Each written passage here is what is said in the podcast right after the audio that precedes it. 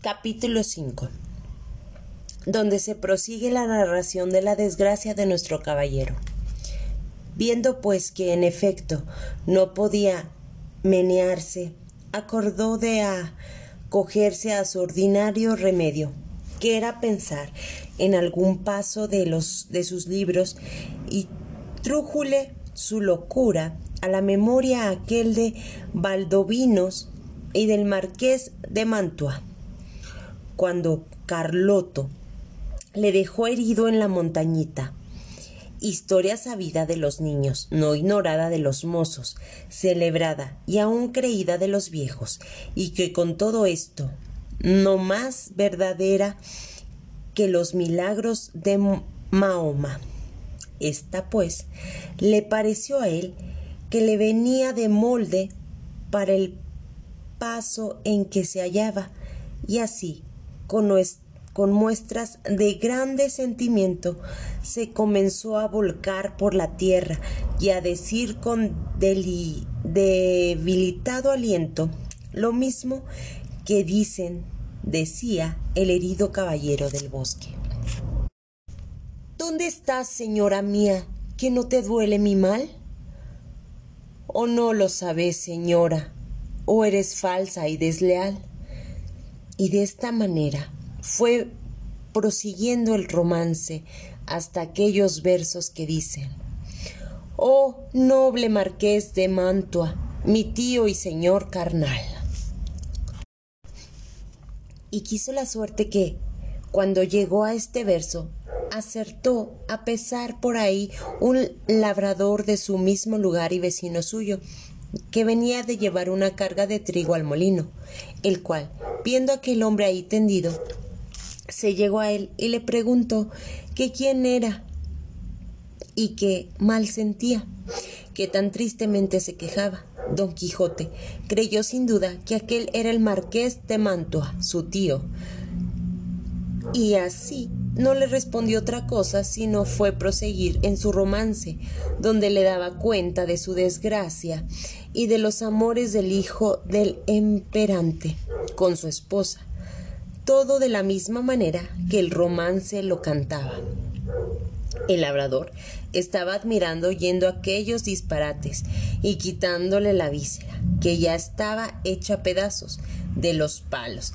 Le limpió el rostro, que le tenía cubierto de polvo, y apenas le hubo limpiado cuando le conoció y le dijo Señor Quijana, que así debía de llamarse cuando él tenía juicio, y no había pasado de hidalgo, sosegado a caballero andante. ¿Quién ha puesto a vuestra merced de esta suerte? Pero él seguía con su romance, a cuánto le preguntaba. Viendo esto, el buen hombre, lo mejor que pudo, le quitó el peto y espaldar para ver si tenía alguna herida, pero no vio sangre ni señal alguna. Procuró levantarle del suelo, y no un poco trabajo le subió sobre el jumento, pero parecerle caballería más osagada. Recogió las armas hasta las astillas de la lanza y lióla sobre Rocinante, el cual tomó de la rienda y del cabesto al asno, y se encaminó hacia su pueblo bien pensativo de oír los disparates de don Quijote decía. Y no menos iba don Quijote, que, de puro molido y quebrantado, no se podía tener sobre el borrico, y que cuando en cuando daba unos suspiros que los ponían en el cielo. De modo que de nuevo obligó a que el labrador le preguntase, le dijese qué mal sentía, y no parece sino que el diablo le traía a la memoria los cuentos acomodados de sus sucesos, porque en aquel punto, olvidándose de Valdovinos, se acordó del moro Avindarres, cuando el, el alcaide de Antequera, Rodrigo de Narváez, le prendió y llevó cautivo a su alcaldía, de suerte que, cuando el labrador le vio, a preguntar que cómo estaba y qué sentía, le respondió las mismas palabras y razones que el cautivo Abencerrajes respondía a Rodrigo de Narváez, del mismo modo que él había leído la historia en la Diana del Jorge de Montemayor, donde se escribe, aprovechándose de ella tan a propósito, que el labrador se había dado al diablo de oír tanta máquina de necesidades, por donde conoció que su vecino estaba loco y dábale priesa a llegar al pueblo por excusa del el enfado que don Quijote le causaba con su arenda, al cabo de lo cual dijo Sepa vuestra merced, señor don Rodrigo de Narváez, que esta hermosa jirafa que he hecho es ahora la linda Dulcinea del Toldoso, por quien yo he hecho, hago y haré lo más famoso hecho de caballerías que se han visto, vean ni verán en el mundo. A esto respondió el labrador.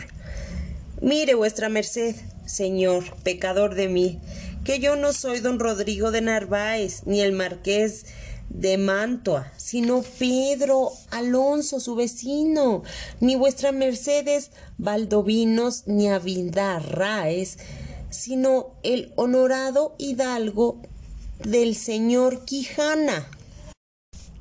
Yo sé quién soy, respondió don Quijote, y sé que puedo ser no solo los que he dicho, sino todos los doce pares de Francia, y aun todos los nueve de la fama, pues a todas las hazañas que ellos todos juntos y cada uno por sí hicieron, se aventajarán las mías.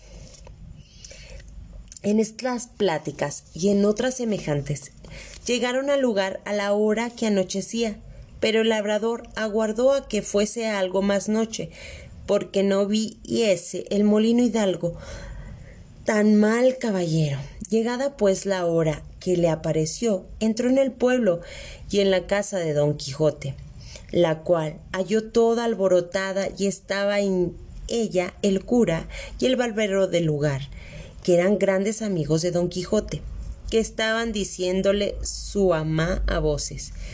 ¿Qué le parece vuestra merced, señor licenciado, pero, pero Pérez? que así se llamaba el cura de la desgracia de mi señor. Tres días.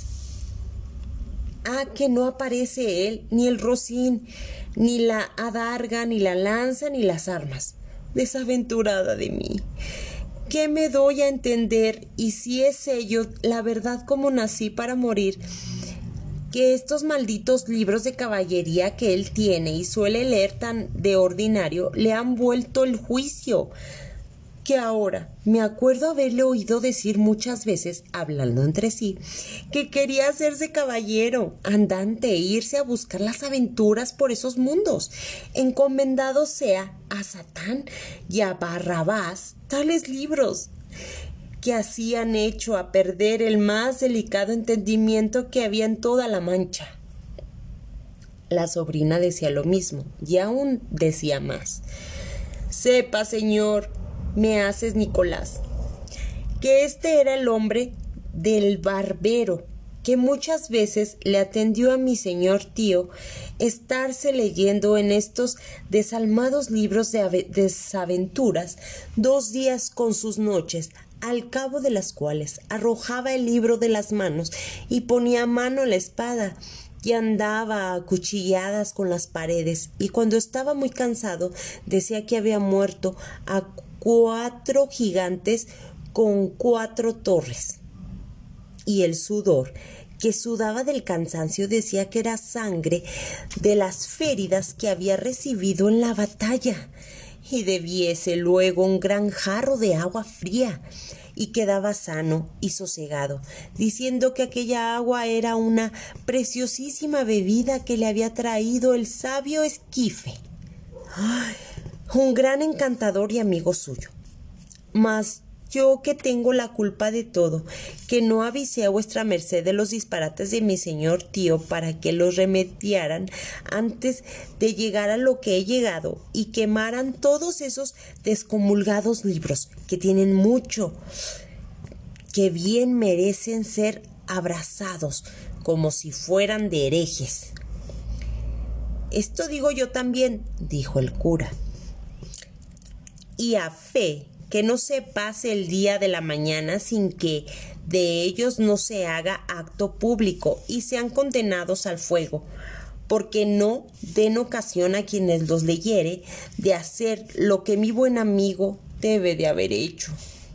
Todo esto estaba oyendo el labrador y don Quijote, con que acabo de entender el labrador la enfermedad de su vecino y así comenzó a decir a voces Abran vuestras mercedes el señor Valdovinos y al señor Marqués de Mantua, que viene malferido, y al señor Moro Avindares, que trae cautivo al valeroso Rodrigo de Narváez, alcalde de Antequera.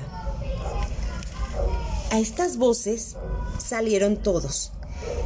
Y como conocieron los unos a su amigo, los otros a su amo y tío, que aún no se había apedado del juramento porque no podía corriendo a abrazarle, él dijo, Ténganse todos, que vengo malferido por la culpa de mi caballero. Llévenme a mi lecho y llámese, si fuera posible, a la sabia Urganda, que curicate de mis feridas. Mira en hora masa, dijo a este punto el ama. Si me decía a mí bien mi corazón de pie que cojeaba mi señor, suba vuestra merced en buena hora, que sin que venga esa hurgada, le sabremos aquí curar, malditos, digo sean todos, otra vez y otro ciento estos libros de caballería que tal han parado a vuestra merced. Hizo así, ah, llevándole luego a la cama y cantándole las féridas, no la hallaron ninguno y le dijo que todo era molimiento por haber dado un gran caída con Rocinante su caballo combatiéndose con diez jayanes, los más desforzados y atrevidos que se pudieran hallar en tan grande parte de la tierra. Tata, dijo el cura, ¿jayes se hay en la danza?